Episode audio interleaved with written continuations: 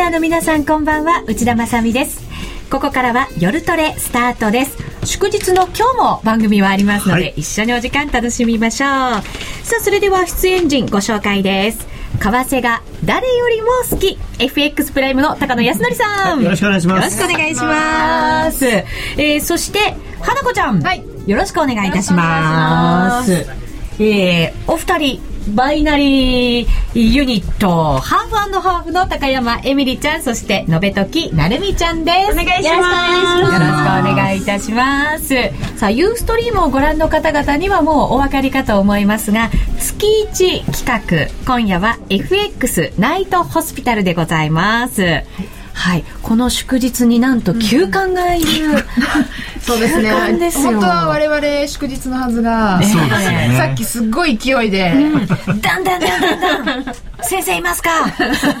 ドクター高野。釣り切れちゃいました。みたいなそうなんですよ。大変な事態が起こっていますので。ちゃんと薬飲んでないんじゃないかっていう噂もあるんですけどそこは本人に聞いてみて。はい。リスナーの皆さんもよくご存知の患者は美しすぎる患者さん、美しい、えー、あの人ですね。あの方ですよ。まあ、はい、出てくださった皆さん美しいんですけれど、はい、ね。はい、でもあの方なんですね。先ほどあのツイッターにも名前がもう出てましたけど、うん、えー、ノーディーはまだかいと。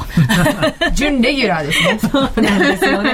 こんなに処方箋が必要な患者さんも珍しい。うんねしかも同じ処方箋ばっかり出して今日はちょっと高野さんが怒るモードに入って。いやいやいや優しいですでもそうなりがちじゃないですかトレードって。ね。ね。やっぱり反省すべきところは多くあると思うんですよ。それを私もそうだし、うん。はい、きっと花子ちゃんもそうだし、はい、リスナーの皆さんも一緒じゃないかなと思いますので、うん、優しく患者さんをお迎えしたいと、はい、はい、思います。はい、えー、そのコーナーの後には間ですね、FX プライムのバイナリーオプション新選べる廃炉をもっと楽しむためのコーナーもあります。また番組ツイッターやそして番組ブログでご意見ご質問随時受け付けております。今日もですね、先ほど番組ブログを覗いたらお一人、えー、処方箋を欲しいとおっしゃってるリスナーの方がいらっしゃるようですから、その方のコメントもご紹介させていただきながら進めていきましょう。それでは番組スタートです。今週もよろしくお願いいたします。お願いします。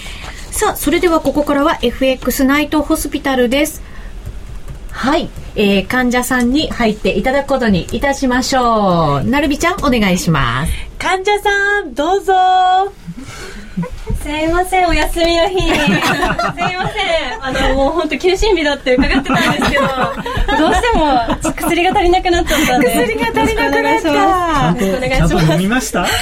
あの捨ててませんか？いえいえ全然全然あの飲んだんですけど多分ちょっとあの中毒性の強い薬だったのかわからないんですけどどんどん。強すぎるんですかね。あのあの薬ねずっと飲んでるとだんだん効かなくなるんですよね。あららららら体がこう抵抗ができちゃって。普通はこう1か月ぐらいで効くはずなんですけど。本当ですか？あもう本当にもう今日はどうしよう怒られるんじゃないかなってヒヤヒヤしながらなんですけどでも本当にまたここ数か月間のすごいひどいトレードが行われてて。行われたんだ患者さんが誰かっていうのも私もね今タイミングを測ってたんですよねえー、患者さん今前のめりです休館ですから危ない危ない危ないはい患者さんのノーディーさんですよろしくお願いします。お願いします。いらっしゃいませ。いらっしゃいませ。はい。今晩初めてお目にかかるという方もいらっしゃるかもしれませんので、うん、まずは FX 歴。はい。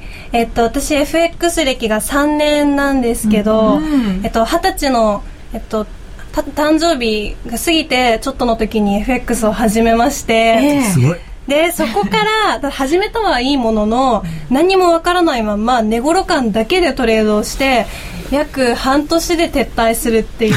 ちなみに FX の本を読んだりとか何かセミナーを受けたりとか。は何ですかそれ状態？で すよくそれでトレ取したな気がすごい。そうなんか FX をよく知ってたよね。二十歳の時ってなんかあまり知らないと思います。なんかこう言葉とか、あとなんかその変な言葉それこそトンボとかなんかよくわからない。専門的な、はい、ちょっとテクニカルもマイナーなところとかを攻めてたみたいで。トンボにごめんなさい。すい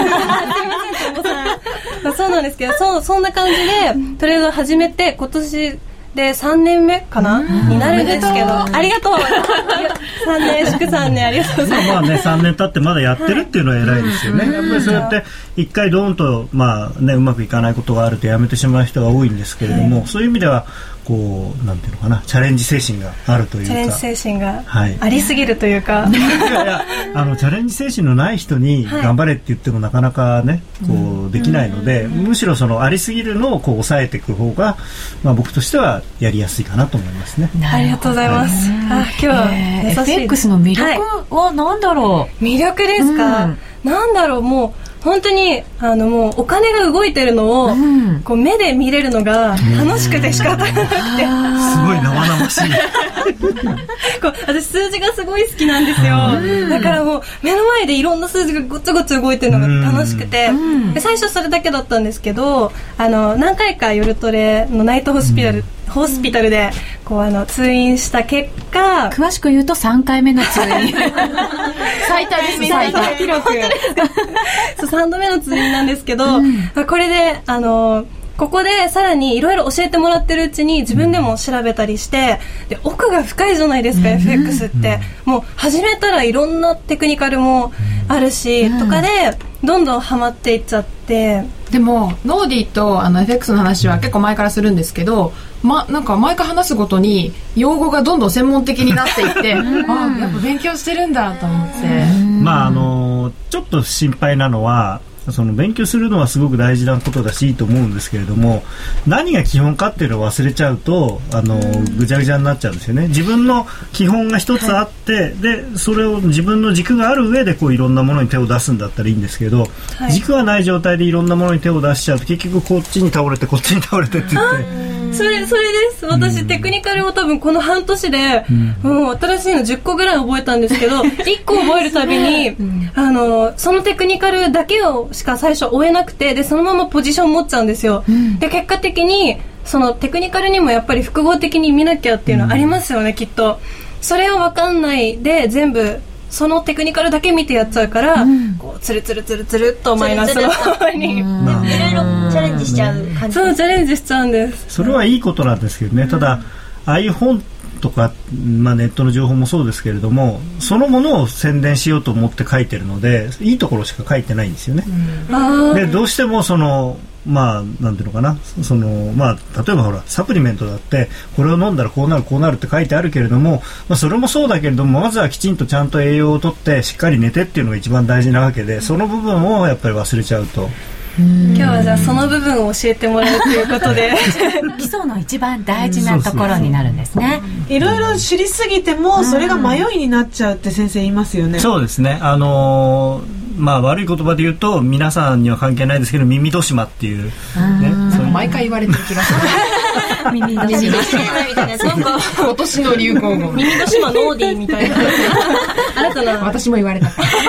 そうそう。あの分かったつもりになっちゃう。ああいう本とか読む読むとあなんだ簡単じゃないかって思うでしょ？思います思います。それはそんなもんじゃなくて、やっぱりすごくそれぞれ奥が深いしでそれを全部見てたら、あのー、逆にうまくいかないんですよね。自分でこれっていうものを探してあのだからいきなりそのトレードするのではなくてまあ、花子ちゃんが得意なようにその妄想をしていろいろトレーニングする。過去のチャート。過去のチャート見たりあのあとはデモでやってみたりとかそういうことをやってあのまあ昔流の言葉で言うと積もり売買っていうんだけれどもここで買ったつもり売ったつもりってやってみてそれでうまくいくのかなっていう。やってみないといけなかったんですね。やってみないとダメですね、はい、もう今ね新しいの本当にボリンジャーバンドからとりあえずスタートさせて、うん、DMI とか MacD とかなんかいろいろあるじゃないですか、うん、全部もう好きなのも大体決まってはきたんですけどそこにまた増やそうとしちゃってその度に失敗するっていうのをなんで学ばないんでしょうかね、話してて自己解決しそうになってきました。本命を一人本命を一人選んでそれであの他に友達二人ぐらいにしとかないとあんまりね5股6股かけるとあの人生破滅するなんか恋愛の話みたいな。確かにそれは破滅だ。一途が一番ですね。勉強になります やっぱりねあの同じテクニカルを僕はいつもセミナーでも言ってますけれども同じテクニカルを半年とかずっとね同じチャートを見続けてるとだんだんそのチャートが向こうから何かを言ってくれるようになるから、言ってくれるんですか、そう。ああ。今だよっていう言ってくれる日が来る。そのうち来る。語りかけてくれる。そう毎日見てれば。それをあの今日は A 君明日は B 君明後日 C 君ってやってると誰も何も教えてくれない。気持ちが通じなくなっちゃうんですそうね逆になんかみんな騙してあいつままたあっち行ったよみたいな。騙してやるぜみたいな。騙してやるぜって思われてたんですね。いろんなテクニカルに。でも今テクニカルで言われ、あのそのなんて言うんだろうお同じのを見てないと教えてくれないって言ってたんですけど、確かにあのテクニカルと別なんですけど私、うん。通貨ペアもものすごいうん。手広く、それそれでビルク展開しちゃったのね。わーってあのね、だからそこもあれですよね。まあ浮気症というかね。あららら。あらら。ら具体的にどういう通貨ペアをやってたの？えっとああね。最初はドル円でドルこ円から。うあメモお願いします。了解しました。ドル円から始めて、うん。であの昔撤退の一番大きな要因になったポンド円もう手出したの？もうちょっとあの久しぶりに会ってみようかなと思って、で再会したんだ。再会別れたあの人と。ちょっと未練があったんだ。そう。であのユーロとかユーロ円と、あとユーロドルとかも、もう本当にもう多分ありとあらゆるそれこそもうよくわかんないけどカナダとか。カナダ？あカナダドルとかニュージーランドとか。もうなんかどこに国があるのかもちょっと忘れちゃったような国えもうメモしなくてもいいですか？なんか全通貨って言われそう。なドル大体大体全通貨ということで。じゃあまあもっとねどうせそこまでやるならユーロ王子とかねそういうのやってほしかったなみたいな。いちいち面白かったです。よねうんね。そうなんですか？ねもうね。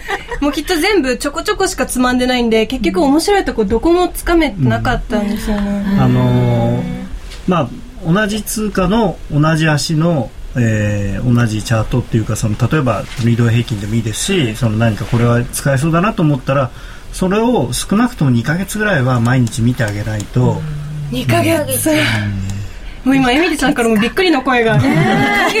毎日か。いやだって人生の伴侶を探してるわけですからそれはそのぐらいの時間かけないと、そうですよね。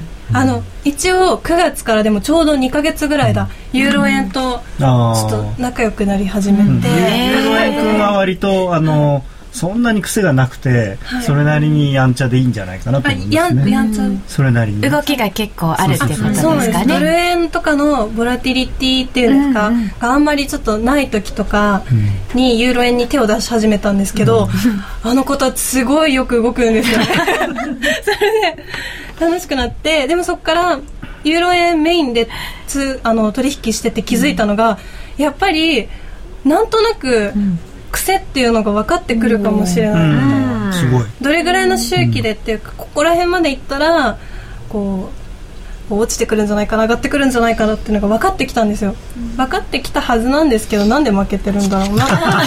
いやいやいや、まあそれはね、分かった気になるっていうのは、あの、分かった気になる。症状としては、しょうがない、あの、ゴルフなんかでもね、あの、何十回も開眼しますから、大体素人は。そうです。これでいけるっていう。そうそうそう。ついに分かったぞって、そういうのね、あの、FX でもそういうのはしょっちゅうあるんだけれども、ただそれが真実かどうかっていうのは、それこそちゃんと、あのーバックテストとかをやれば、だから自分であ、そっか、こういう時はこうなるんだっていうふうに気がついたら、その時1回じゃなくて、じゃあその過去1年間のチャートを調べてみて、で、同じような状態になった時、次本当にそうなってるのかなっていうのを見てみる。はい。だからこれから先のことっていうのはほら調べようがないんでそうですね。だから過去に遡って自分が1年前に自分が戻ってでそこからこうずーっと見ていくことによってあこの時はこうなってるこうなってるっていうのは分かるんですよ、花ちゃんの得意な分析、うん。それ楽しいの。ね楽しい。すごく楽しいの。もう。えこれリスナーの皆さんも分析してるんですかね？結構。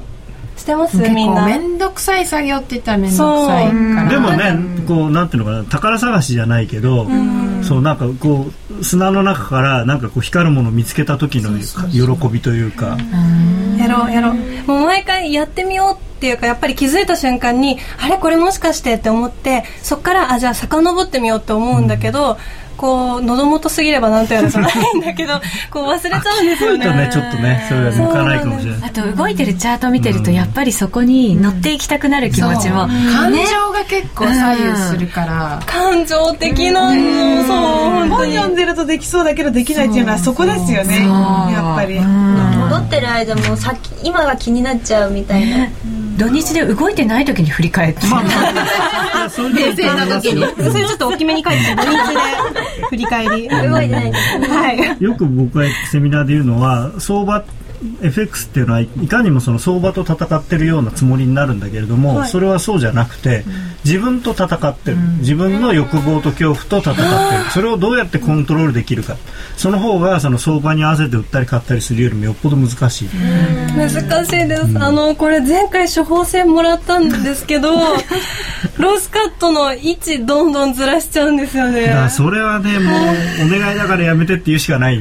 他にそれがね一番大きいかもしれないね、あでもそうかもしれないストップロスさえ逃がさなければ大やられって絶対にないわけだから為替 FX は。そうなんですよ、ね、結構なんかあそこでちゃんと切れてたらそう。よかったのに行かなかったのに。でもう一回そこで今度は売りから入れたのにとか、やり直しができたのに、うん。なんか切れなかったから、だからずっと苦しむっていうことって結構あるんですよね。しかもそれでこう損益が膨らんじゃうと、ん。もういいやみたいな気持ちになっちゃって。諦めちゃうのそれそれよくないなもう見ないみたいな。もう見たくない。最後のにはでもそうなんですよ。でも、その切ってなんて言うんだろう。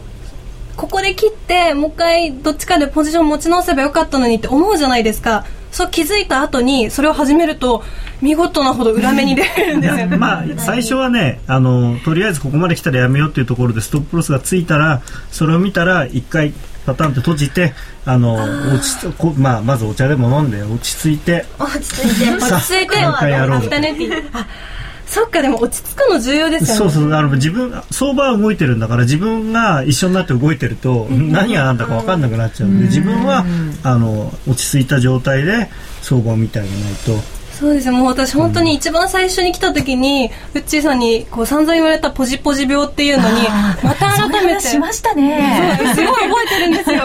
いただいた処方箋も全部こう理解してやってたはずなのに、どうしてこうなったって、まあまあでもどうしてもねその自分の本来のなんていうのか性格っていうのは出てきちゃうんで、そこに出てくるんですよね。トレードって不思議なもので。あのーなんていうのかなよくほらハンドル握ると人が変わるとかって言うじゃないですか、車がね。そそれと同じでやっぱり あの車の運転っていうのもリスクを取ってるわけじゃないですか、自分がちょっとこうやれば自分を殺したり人を殺したりできることをやってるわけだから。でトレードもちょっと無茶やればあのすぐにね何百万とかって損できちゃうんでそういうこう緊張状態になると人間ってこう本性が出るんですよね。状態で一人でいると。まあ一人じゃなくてもだあの銀行のディーリングルームなんてみんなあの本性丸出しになってよく動物園とか言われてますけど獣のような。そうそうどそう。じゃあ例えばもう投げやりになってやっちゃえみたいなトレードをしてる私はどんな本性が現れてるってこと？投げやり？投げやり。あ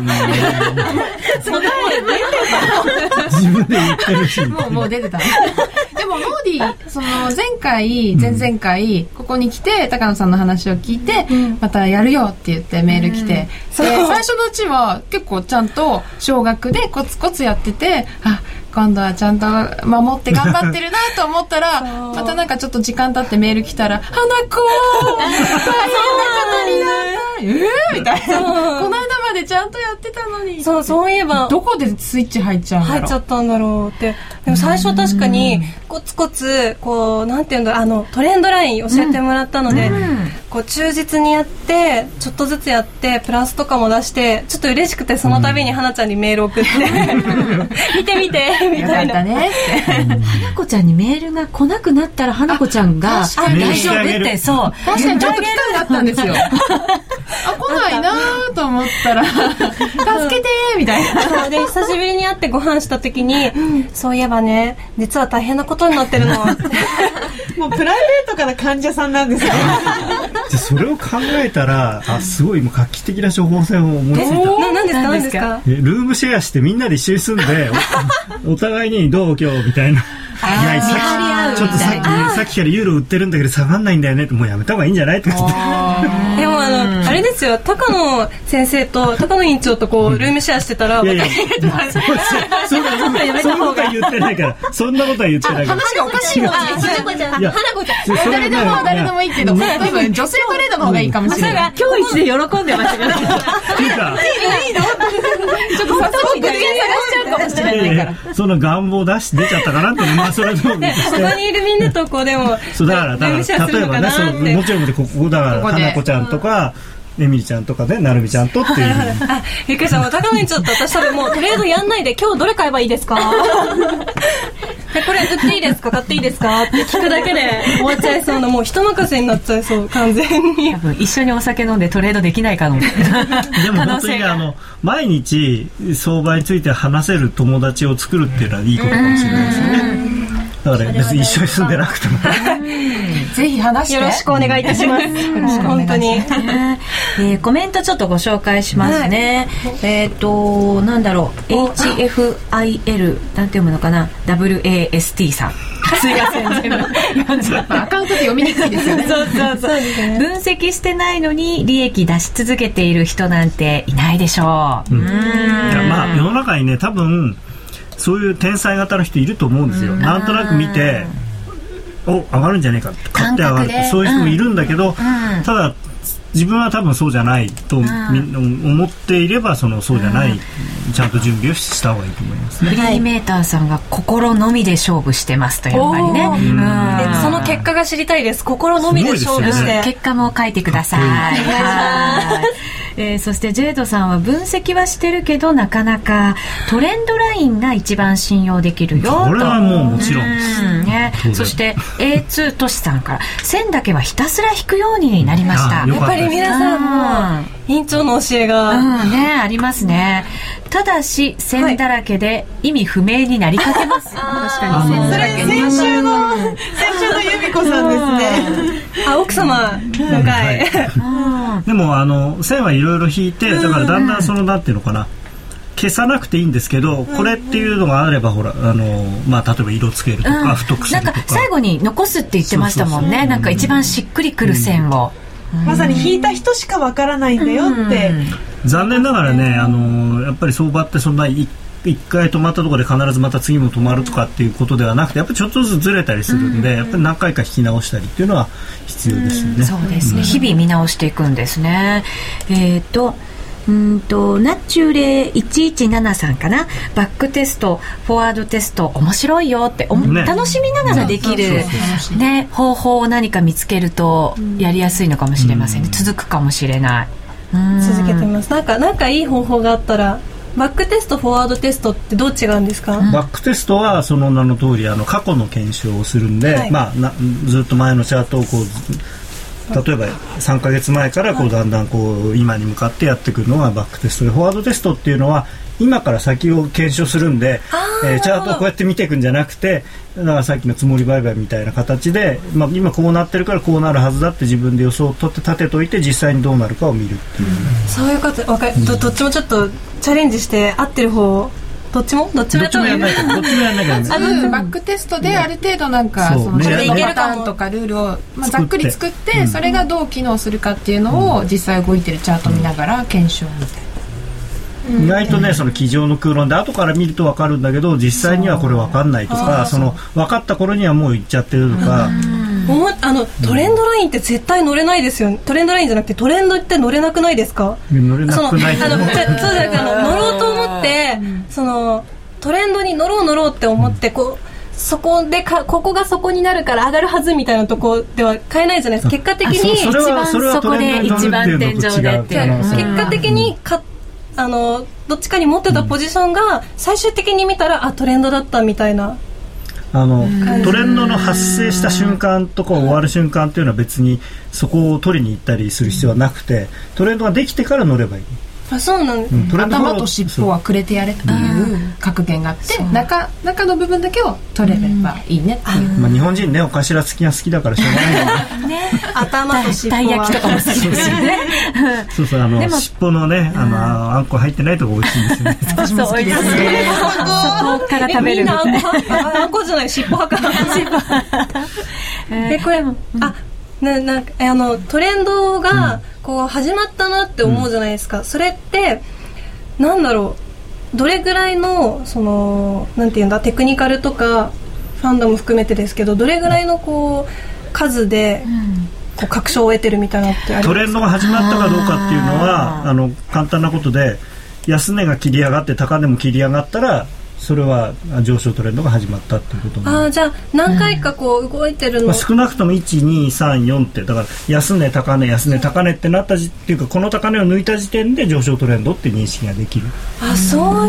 えじゃあ例えばなんですけど自分のその取引のスパンがだいたいえっと、1時間とかだったとしたら、何分単位ぐらいのところでそのスパンが繰り返さ1れてる？時間だったらもう本当にまあ5分足とか、うん、ぐらいで見ないとあの大体その自分のトレードするのの中にはい。最低20個ぐらい20本ぐらいの足が立つものがまあいいと言われてるので。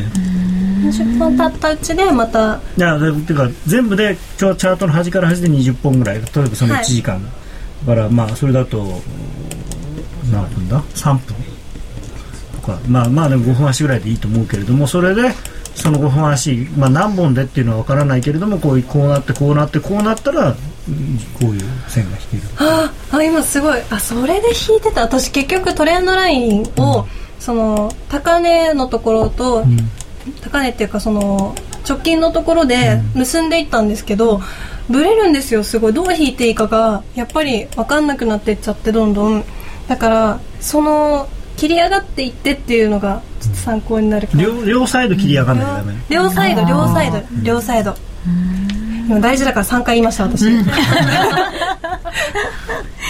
えーはい。コメントじゃあ引き続きジャイドさんから目標レートロスカットレートエントリー理由をおブログとかに書いてやるだけでも冷静になれるよとかあとやっぱりメモした方がいいっていう方がすそうごくそうあの、うん多いトレード日誌をつけてくださいっていうのをずっと皆さん。にお話ししてるんですけど、え。えーなんでそういうことを言うかっていうと経験値をその無駄にしないせそのせっかくやったことを無駄にしないためには後で振り返れるようにしとかないと、あのーあれなんでこの時買ったんだっけ？っていうんじゃなくてこの時はこういう例えばチャートがこうなってたから買いました。あるいはこういうニュースが出たから買いました。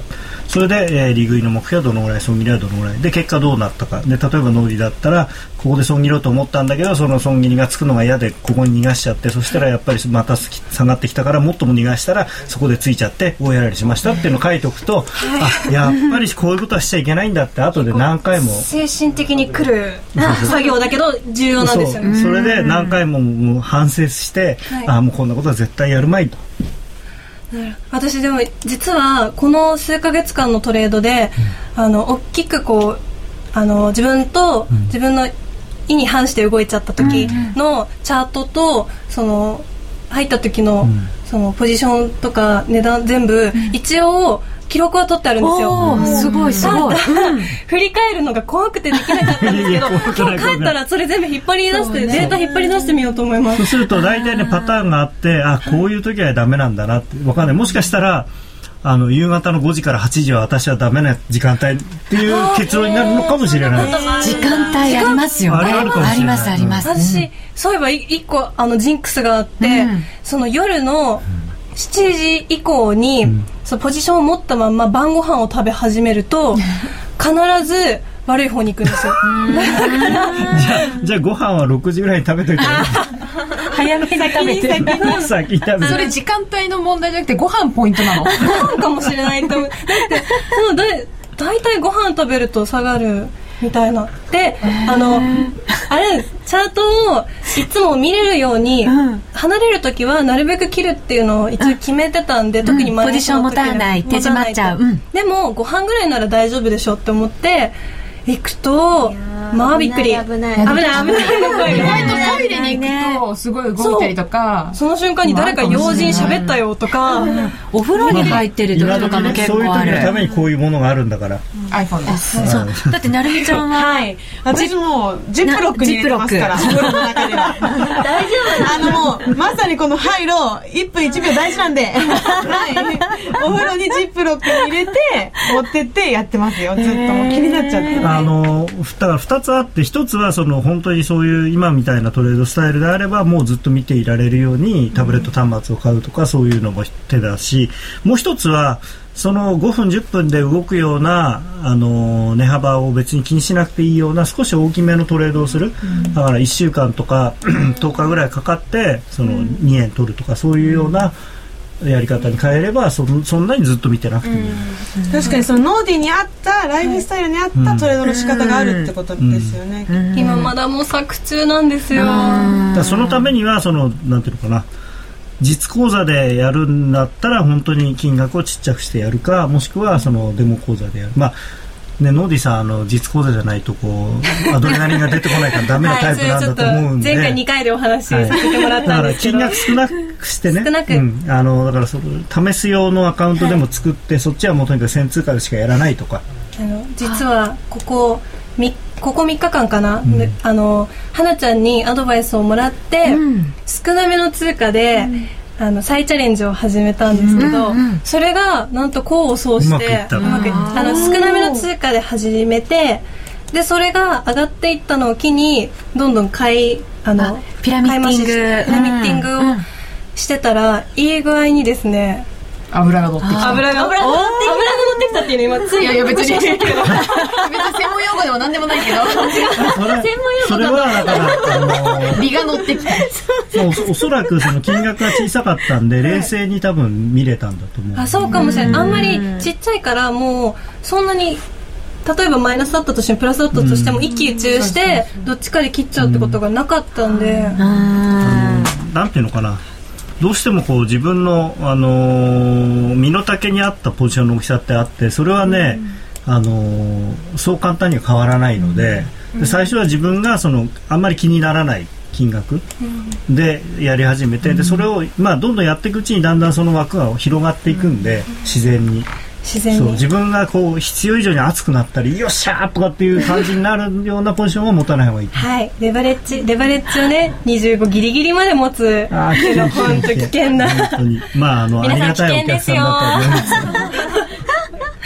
もう本当ちなみになんですけどどれぐらいのレバレッジで持ってるのが安全っていうか人によって違うんですかね。安全っていうのはないけれどでもスタイルにそう。あとよはそのるかもなんていうのかな口座に資金をどのぐらい入れてるかにもよるんですよね。だから自分で FX に使っていいなと思ってるお金の全額をその口座に入れてるんだったらそれこそその口座のレバレッジは3倍とかぐらいの方がいいし、でもそうじゃなくていや別にまだいくらでもお金はあるけどとりあえずこんだけ入れといてっていうんだったら別にそこで25倍やったとしても問題はない。ただ自分のそのトータルの金金融資産というかまあ最悪あのい傷んでもいいお金から逆算してやんないと、私もあの二十歳で始めた時、コツコツバイトして貯めてでも傷んでも傷んでもいいじゃないですけど、勉強資金みたいな感じで始めたんで、なんとか生きてこれましたけどそうじゃなかったらって思ったらもう怖いですね、あのなんていうのかな。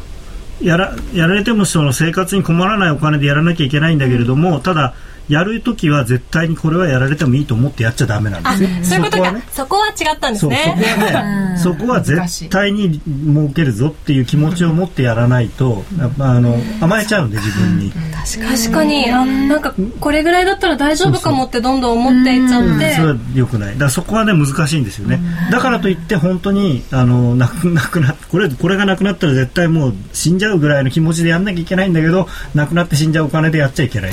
ああなるほど。うんでも微妙なところが難しいでも確かに私も洋服1枚買ったつもりとかでん。結構まあ損してもいいかなみたいな気持ちだったんだけどそれじゃダメなんですよでもねそれはねだからまあ諦めも大事なんですけ大ど事なんだけど、だから最初から諦めちゃダメってことですよね。あのユニクロを買ったつもりでやってそれをエルメスに変えるみたいなね。そのぐらいのこう そういう気持ちじゃなないとねわかりました。わかりました。可愛いですね、本当に。もうでもやってないのって。でも。でもうん。あの、デモだと、ちょっと気持ちが乗らなくて できないっていうのが、この前2回で話してたんですけど、でもちょっとあの、なんだっけ、あの、フォワードテストのために、デモ始めてみようかな。うん。まあ先通過でやってもいいですけど多分デモの方がいろいろやってみるにはいいと思いますはい。なんかチャレンジ精神が旺盛だから 旺盛だから。でもねいろいろ試してみてからの方がいいかも。なんかわかります？私も。すごいあの、あの、私、一番最初に来たのって何ヶ月前だったかちょっとえっ、とね4月だって。4月ですか？だったんですけど、エミリちゃんからアドバイスもらって。る。すごい。なんか、あれですここにいるとみんな FX がどんどうんん、もう私追い抜かされてるんで。じゃあノーディーもやっぱりレギュラーにならないと。私もいろいろやってみて、あの精神的に大事だってことをすごいハイローで学んで、私あの性格似てるなと思って やばややばいって言っちゃあれです。けど うん気持ちが分かりました、はい、あの実際にやるときはあのノーディーの話を参考にやりたいと思います。失敗談をどん。どん生かしてもらえればもう本当に失敗した甲斐があるというあかはいえージェイドさんからも、はい。えーノーディー番組的にはありがたい存在だな。失敗例として最適だみんなでも同じことで悩んでるし、ね苦しんでもそこからで抜ける出していって、うん。私はこんなにできるようになりましたっていう姿を皆さんに見ていただはい、かないと、見てもらいたいので、今、もう本当に一応この、ここ、この後ですね、この後頑張っていきます、私。了解しました。まだまはい。だ番組の後半でもはい、い、ろんな処方箋いただきますのでお楽しみくだ、お楽しみって言っちゃいけませんね。一緒にお聞きください。はい、えーここでお知らせです。安心と信頼の FX 取引なら FX プライム FX プライムでは10月26日より米ドル円を含む7通貨ペアの通常スプレッドをさらに縮小いたしました。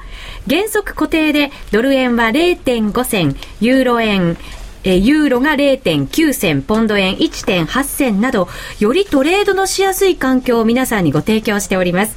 この機会にぜひぜひ FX プライムのサービスを実感してみてください。詳しくは、夜トレのホームページに掲載してある講座解説のバナーをクリックするか、FX プライムと検索してください。FX プライム株式会社は関東財務局長金賞第259号の金融商品取引業者です。外国為替保証金取引は元本あるいは利益を保証した金融商品ではありません。為替変動、金利変動などのリスクにより、投資金額以上の損失が生じる恐れがあります。投資及び売買に関するすべての決定は、契約締結前交付書面をよくご理解いただいた上で、利用者ご自身の判断でなさいますようお願いいたします。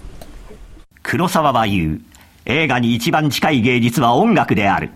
数々の名作を生み出した巨匠の音楽や効果音へのこだわりを描いた黒沢明音の世界。黒沢監督生誕100年に発売です。CD2625 円。お求めは全国の書店またはラジオ日経03-3583-8300まで。お届け返品などはご注文の際にお尋ねください。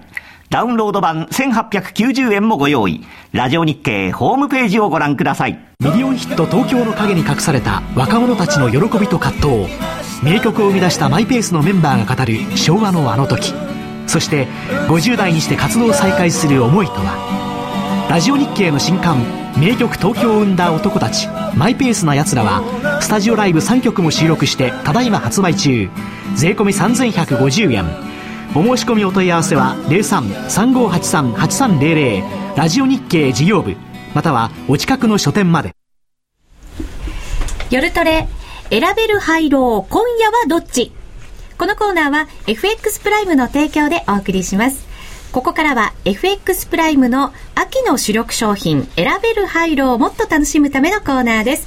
FX プライムの高野康則さん、そして新選べる廃炉のプロモーションを担当。えープライムバイナリーユニットハーフハーフの高山エミリちゃん、そして延時なるみちゃん、よろしくお願いします。はいさあ、高野さん、まずは、えっ、と、来週の動きをここで、えー見通していこうかなと思いますけれども、スケジュール的にはいかがですか？そうですね、あのまあ直近はあの今度の日曜日はい。あ、はい、選挙？スペインのカタルーニャの議会選挙があるので、まあ、これはただその日曜日に結果が出てすぐに月曜日どうこうって話にはならないのかもしれないんですけれども、えー、ただちょっとこれは中長期的には非常に大きな問題なので、うん、あのー、っていうのはまあご存じない方もいらっしゃるかもしれないんであの背景をお話ししますとその、はい、スペインっていうのはです、ね、自治州というのがいくつかあって、うん、でその中でカタルニャカタルニャ州というのはです、ね、一番まあお金持ちなんですよね、はい、あのバルセロナとかが入ってるところなので、うん、まあ、と日本で言えば関東地区みたいな形なんですけれどもで大体スペイン全体の20%ぐらいのその GDP を生み出してるんですけれどもでそこでですねあのまあもともとその非常に自治意識が強くて。そうですね。独立したいという動き、結構あったんですよね、ただまあこれまではですね独立というよりはそのスペインのという国の中でどれだけ自分の自分たちの自治を認めてもらうかという方向だったのが、うん、あのソブリン危機になって特にそのスペインがまあ危ないという話になってかなりその財政支出をこう圧縮したりとかですね、うん、いろんな福祉を抑えたりとかあのまあ、緊縮的な動きをしているのでで彼らとしてみれば俺たちこんなに税金払ってんのになんでこんなこれしかねサービスしてもらえないんだっていうようなそういう不満がすごく高まってるんですね、まあ、裕福な土地ですからドイツみたいなもんですよね。まあそのヨーロッパの中のドイツスペインの中でいうとカタルーニャみたいな位置づけなので、だからあいつらの面倒俺たちが見てるんだみたいな感じになってるんですね、うん、なのでだったらもう出ちゃおうっていうような機運が非常に高まっていて、でなんとですねそのもともと首相今の首相は、えー、まあそれぞれ州に首相がいるんですけど。えー、独立派ではなかったんですけど最近選挙にあたってですね独立派になったんですよ。うん、あ寝返ったんですね。はい、長いものには巻かれたんですね。はい、であのまあどこまであるかわからないですけれども、うん、そのいろんな報道を見ているとですねあのー、まあ州民のまあかなりの部分の人が独立を望んでいるということで今回その独立分離独立を歌っている党がですね、えー、まあ、圧倒的なその支持を得るのではないかと。でもしそういうことになるとこれまた面白いんですけど実はスペインっていうのは州民投票っていうのは禁じられてるんですね法律では。だからできないんです。だから本当だったらその州民投票をやって、えー、州民の何十パーセントが独立を願ってるから何とかしてくれって中央政府に言いに行けばいいんですけど、現状それやっちゃいけないんですよただ、えー、そのまあ、実質的にほら選挙で独立派と独立反対派でやって独立派がこんなに勝っちゃったよってことになると、まあ、市民投票やったのと同じことになるので、うん、今度その憲法を改正してスペインのですね。それで州民投票できるあるいは国民投票できるようにするっていう動きに多分なるんじゃないかってギリシャなんか国民投票できますもんね、はい、でまあ、結局その独立の動きがあったから多分国民投票とかってやってなやっちゃいけないことになってるのかなと思うんですけど、うん。はいということで、えー、もしですねそのそういうことになれば長期、まあ、早くても4、5年かかるらしいんですけれどもそのスペインからそのカタルニーシャが抜けるっていう話が、にななりつつあるのではい、でそれをやるとですね、まあ、スペインにとっても非常に打撃が大きい。でカタルニアにとってもですねもちろんいろんなことで経済的にとりあえず短期的にはマイナスのことの方が多いんですね、おそらく。なので、それを考えるとヨーロッパ全体に対してもマイナスのインパクトがあるということで、まあ、ユーロにとってはいい話ではない。ただ、何年もかかる話なのですぐにではないんですけれどもあともう一つはそのそういうことになるとじゃあ俺たちもっていう人が必ず出てくるじゃないですかどうしても、でその国の中で分裂しないまでもやっぱりそのユーロ圏にいていいのかみたいな話にまたなるので、はい、あの非常に難しい。あとはその IMF があのドイツはちょっと歩み寄ってるんですけれどもユーロ圏の財務省のたちと IMF の間の溝がすごく広がってるんで、そういう意味ではまあ、またユーロが下がる話になってはしましまいますが、えー、ユーロはですね下向きのリスクがかなりあるのかなと思ってい。ます、で一方ドル円なんですけど、ドル円は、えー、まあ引き続きですね安倍劇場が続いているので安倍劇場、はい。あのー、期待、ね、まあ、期待は高いんですけれども、ただちょっとかなりポジションが傾いてきているのと、だから今日のようにですね、えー、2円台後半まで上がってもすぐに下がってしまうというような動きになってますので。ちょっとピッチも早いですかね。そうですね。ですから、あのー、ちょっとしかも安倍さん自体がトーンダウンしてきてますのであのやはりそのだんだん選挙が近づいてくると当然その大風呂敷広広げてたのをですね少しずつこう畳め畳んでいかなきゃいけないので。より現実に近いような感じにしなきゃいけない、しかもあの今回の自民党の売りは民主党はああやってできもしないことばっかり言ってきたと、はい。俺たちは僕自分たちはちゃんと実現可能なことしか訴えませんって言ってる割に結構過激なことを言ってたんで、だから公約を見るとですねだいぶあのままともというかですねあのそんなに無茶なことは書いてないんですけれども、はい。まあただね過去の歴史において僕は子供の頃からずっと自民党政権でしたけど、約束守ってたのかな？別に民主党のこと言えないんじゃないのとは思うんですけどね、はい、ただまあそういう期待感が非常に強い。で外人連中はえーさすがに82円台後半はリグってきますけれども、はい。80円台の後半はまた買いたいというようなことなので、まあ、ちょっと少し冷えて、まあ、今日トレンドライン切れてきてますので、ええ。ちょっと一旦利食いを入れて、まあ、また下がっておしめ買いを待つという形がいいのかなと思ってますね。うん。中長期に見たらまだそうですね。少なくとも選挙まではええ。円安方向動くでしょうし、選挙終わった後もいろんな再編とかで、もしかすると年内にその内閣できないかもしれないので、その間は期待感は持続しますよね。確かに積極的に円を買おうというはい。環境ではないわけですよね。ではないですね。うん。はい。えっ、とそれではここで、はい。えっ、とイベントの告知をあはい、させていただこうと思います。はい、そんな高野さんからのいろんな見通しの話もたっぷり聞けるイベントが行われますので、ぜひ皆さんこちらもご参加いただけると嬉しいです。えー12月7日金曜日夜8時より東京渋谷のセルリアンタワーにて FX プライム主催の第8回雇用統計ナイトが開催されます。この雇用統計もね、皆さんの注目がすごく高いイベント、イベントって言っちゃいけませんね。いやイベントです経済指標。もうイベントですかね。うん。えーこのおスタジオでもその雇用統計の模様は実況中継されるわけですが、イベントでも行います。もうすっかり定番になりましたね。そうですね8回目おかげさまでうんなかなかねそうですね、まあいろんな場所で行ってきましたがいろんな。場所ですセルリアンですね。そう、セルリアンですよ。セルリアンセルリアンです。だんだん豪華になってってませんか？まあだんだん会社に近づいてきてる。私渋谷ですから。ね。は FX プライムさんは。はい、雇用統計のその発表の時をですねカウントダウンしながら、はい。また相場の動きももと見届けるこのイベントでございます。えーっと今回は先月の夜トレにもご出演いただきました日経 CNBC 経済解説委員長の、えー西川さんにもご登場いただくんですね、高野さんとのやり取りがすごい大好評あだったということで。今度だから今までで一番真面目かもしれない。あれ今までは真面目じゃないやというか、まあ、硬いというか、あの、女性の講師の方とかもいらっしゃったことがあるので、今回はまあ、あの、まあまあ、いい、妙齢の男3人というかですね。渋さも味わっていただける。うん。えー高野康則さんはもちろんですけれども、柳沢さんにもお越しいただくということですから、はいい、あいろんなお話聞けると思います。来年の為替をテーマにしたパネルディスカッションをはじめとしまして、2012年の振り返り、で、2013年の見通しの参考になる企画もあるということなんですね。ねはい。いろんな企画がありますので、ぜひ皆さんご参加ください。えー、また、私、そして、花子ちゃん。はい。はい。エミリちゃん。はい。なるみちゃん。はいこのメンバーをですね、会場でお待ちしております。私は勉強室に行かせていただいてもちろんもちろんまだ申し込みしてると思うから。そうです。ぜひお申し込みください。申し込みはどこからできるんですか？お申し込みでございますがですね、えーっと、夜トレの番組サイト内のバナーをクリックしていただけると、今いいですか？はい、ぜひ。後で書い美しい流れが。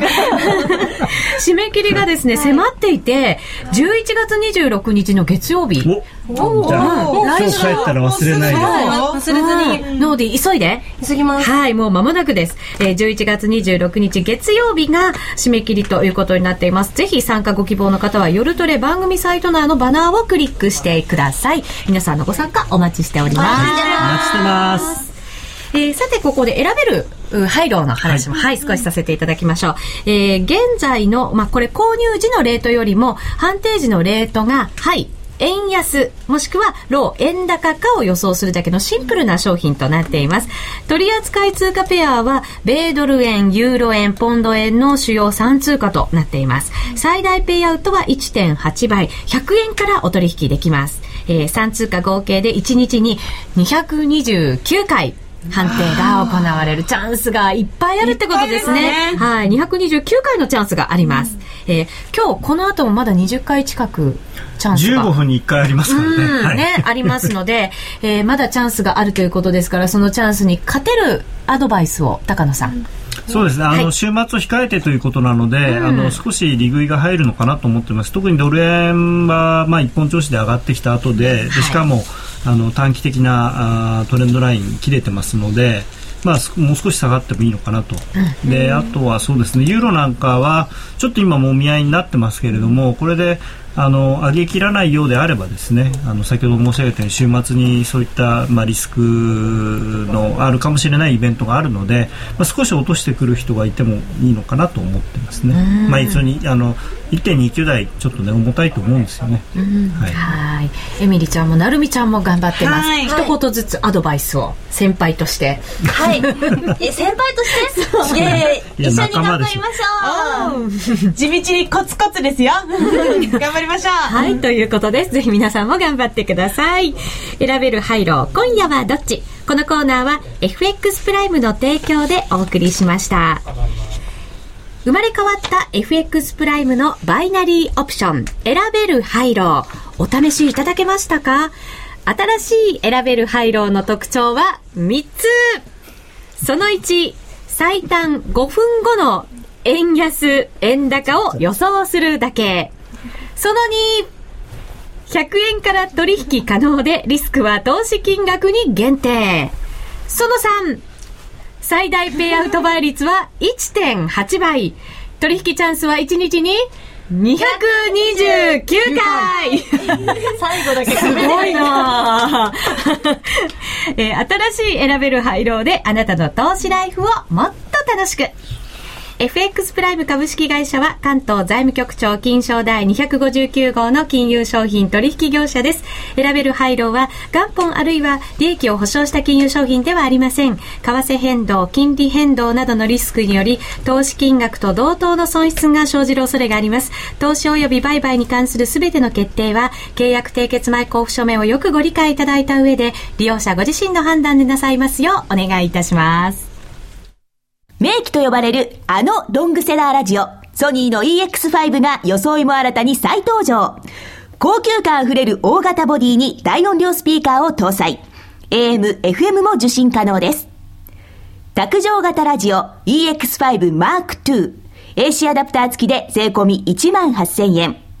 お申し込みお問い合わせは03-3583-8300 3583-8300ラジオ日経事業部まで。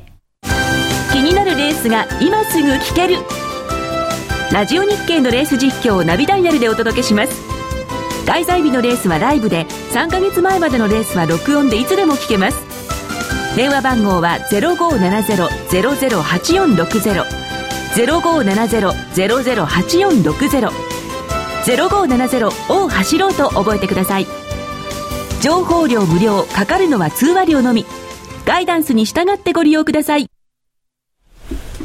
さて今回は月1企画 FX ナイトホスピタルお送りしています。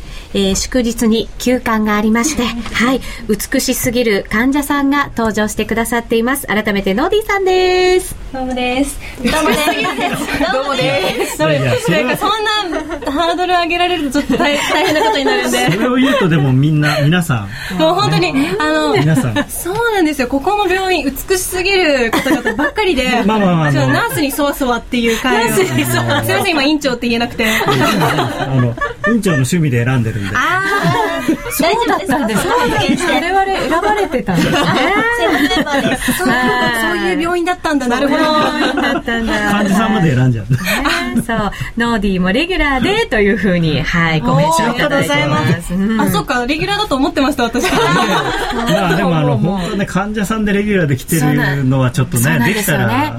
看護師にちょっと格上げしてもらって。格上げしたいな。できるように、ちょっともっともっと、あの、プラスに持っていけるように頑張ります、それで成長していく姿を どこかにお届けできるここでぜひあのユーストリームとか。でも頑張ってる感すごくね高野さん。毎回ね伝わってくるんですよね。だからこそ愛のある処方箋を高野さんにここからはねしっかりとまとめていただこうと思いますが。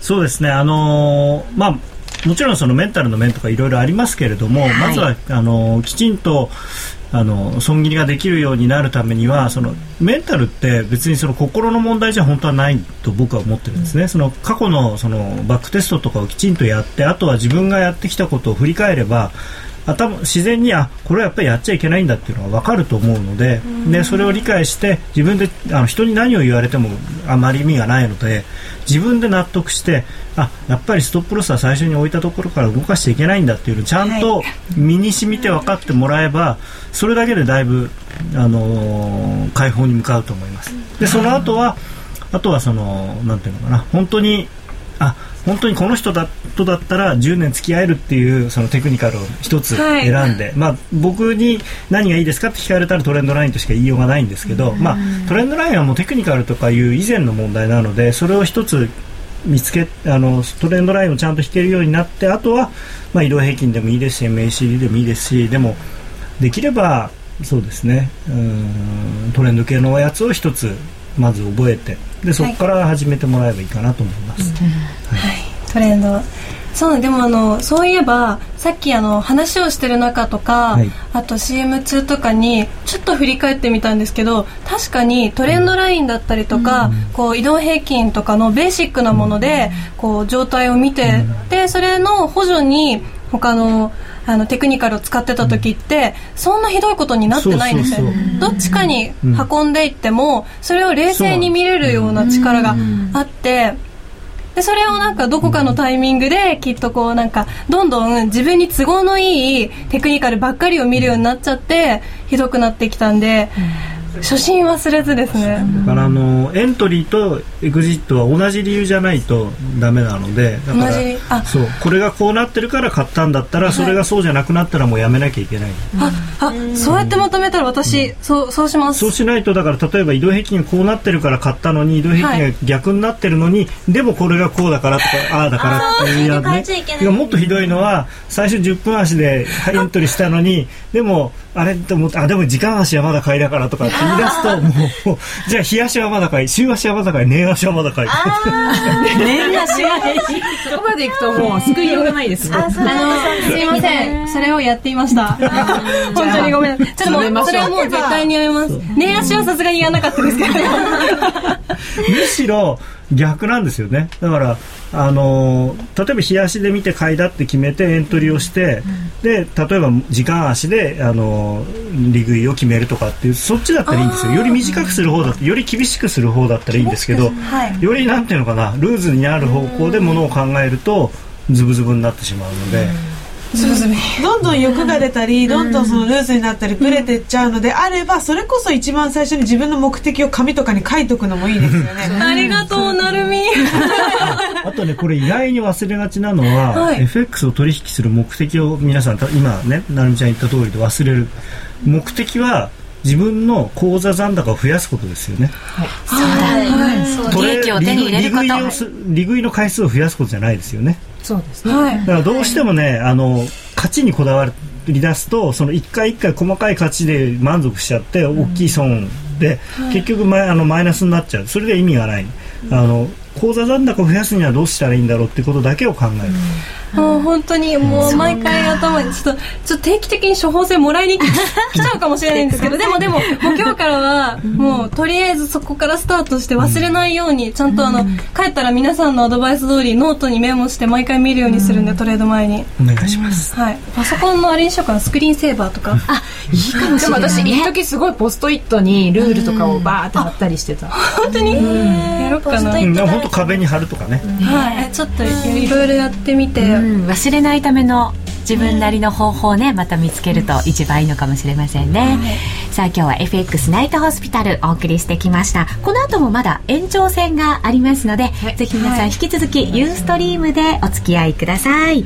高野康則さんありがとうございました、はい、ありがとうございます。花子ちゃんありがとうございました。エミリちゃんありがとう。なるみちゃんありがとう。そしてノーディ一番ありがとう。ありがとうございます。それでは皆さんさようなら。さようなら